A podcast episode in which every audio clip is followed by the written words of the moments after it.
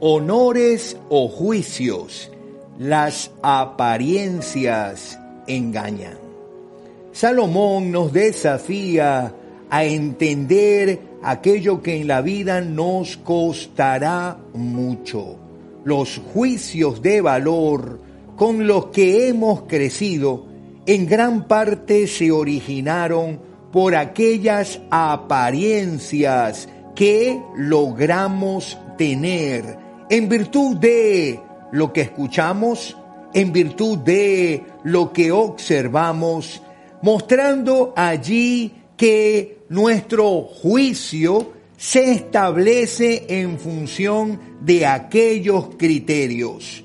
Pero lo cierto es que entre los sinsentidos que Salomón descubre, encontrará aquello que le llamará profundamente la atención, lo golpeará, lo desanimará, le llevará a pensar si realmente hubo justicia con muchos que caminando en la tierra tuvieron que lidiar con aquellas situaciones complejas por cuanto no siempre recibieron lo que merecieron recibir. He reflexionado mucho acerca de todo lo que ocurre bajo el sol, donde las personas tienen poder para herirse unas a otras. He visto que hay malvados que reciben honores en su entierro. Sin embargo, eran los mismos que frecuentaban el templo y hoy se les alaba en la misma ciudad donde cometieron sus delitos. Eso tampoco tiene sentido. No hay duda, amigo, no lo tiene ni lo tendrá. Es complejo poder asimilar que aquellos que vivieron de una manera perversa sean despedidos con honores, sean reconocidos como hombres de bien, sean alabados por aquellas acciones que realizaron. Mientras tanto, Salomón también observa el lado opuesto, aquello que golpea, aquello que trae controversia, aquello que desde el lado de la vida de quienes han procurado enfrentarla y desarrollarla en virtud de sus valores, siempre será desafiante. Si los malvados reciben honores, ¿qué se puede esperar para los justos? ¿Qué se puede esperar para los que vivieron de manera íntegra? ¿Qué se puede esperar para quienes mirando esa forma cómo la sociedad responde, lejos de ser animados a vivir de manera honesta, consideran de que el mismo sistema valida y posibilita una forma de vida contraria. Es allí donde Salomón comienza a ver aquellas grietas, aquellas grietas profundas que lejos de desanimar y desestimular estas prácticas, termina al no combatirlas, al no señalarlas, al no ir contra ellas, creando un patrón que luego es difícil de poder exterminar. Cuando no se castiga enseguida un delito, la gente siente que no hay peligro en cometer maldades. Sin embargo, cuando una persona peque cien veces y siga gozando de muchos años de vida, yo sé que les irá mejor a los que temen a Dios. Los malvados no prosperarán porque no temen a Dios. Sus días nunca se prolongarán como lo hacen las sombras del anochecer. Salomón está trayendo esta palabra, está reconociendo que hay una situación compleja por cuanto al no combatir estas prácticas de dejarse llevar por las apariencias, cuando la sociedad no llama a las cosas por su nombre y cuando los delitos no se disciplinan ni se reprenden como debe, la gente se hace eco y vierte su vida en función de lo más fácil, de el atajo y con ello pretende construir a largo plazo una vida fructífera. Pero no te engañes, no te engañes. Aunque eso pudiera surtir efecto en el corto plazo, y aunque esas personas puedan gozar de una vida llamada larga, al final, al final, los resultados se mostrarán. Y de una manera categórica, Salomón lo señala para que quienes, pretendiendo caminar por allí, seducidos por esta manera de vivir, no olviden, no olviden lo que finalmente acontecerá. Y es que finalmente la cosecha mostrará el tipo de semilla que se colocó, para bien o para mal, para bendición o para recibir lo que se sembró.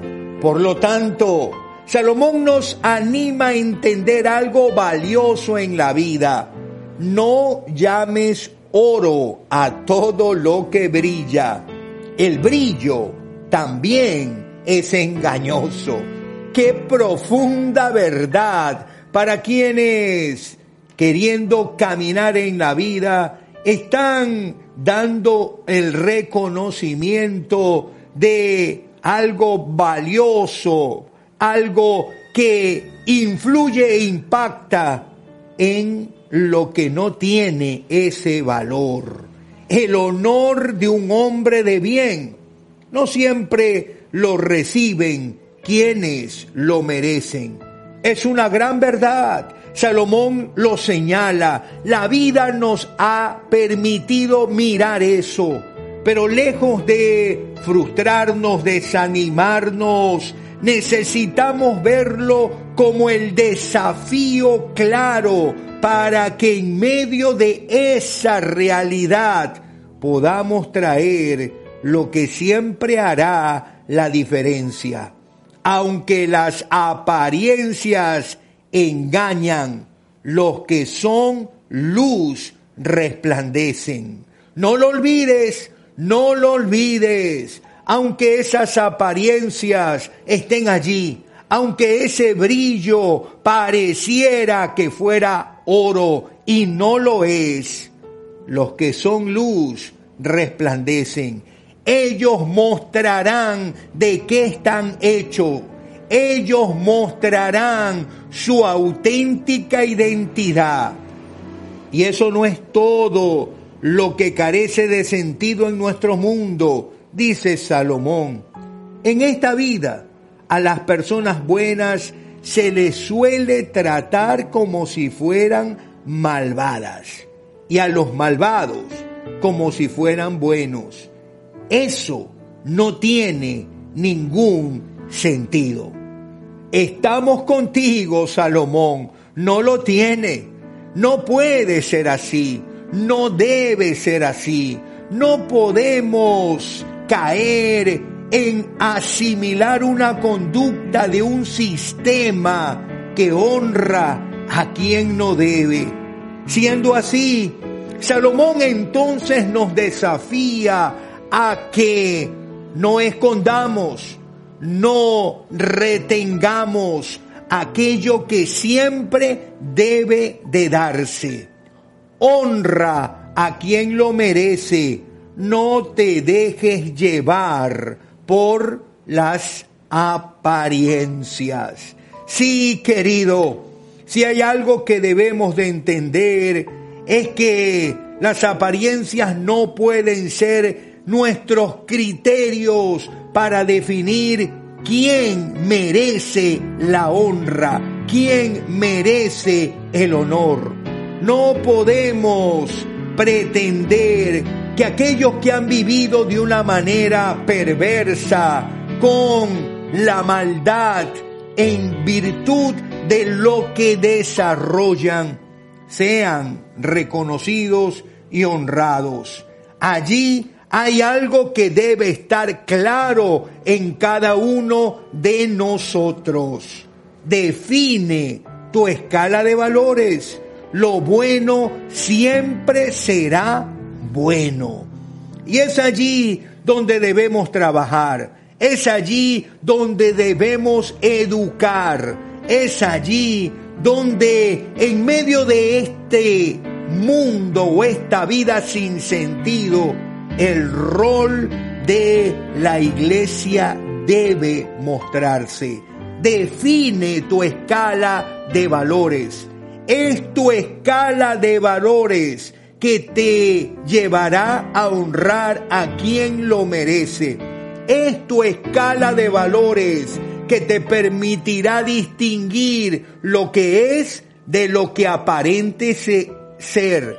Es tu escala de valores que te animará a llamar a cada cosa como debe llamarse. Desde allí, desde la escala de valores, entonces, somos desafiados a tomar una postura en virtud de lo que Jesús nos modela. Combate las malas acciones. Aunque éstas persistan, no te frustres. Combate las malas acciones. No hay duda. Salomón nos desafía a ello. Y Salomón nos desafía a que ese combate no termine frustrándonos, desencantándonos, llenándonos de amargura, mientras combatimos esas malas acciones, seguir dando gracias por la vida, seguir disfrutando lo que el Señor trae a nuestras manos, seguir entendiendo que esa vida tiene un propósito y una misión que es la misión de Dios. Siendo así, el consejo de Salomón debe ser recuperado. Entonces, sugiero que se diviertan, ya que en este mundo no hay nada mejor para la gente que comer, beber y disfrutar de la vida. De ese modo tendrán algo de felicidad, junto con todo el arduo trabajo que Dios les da bajo el sol.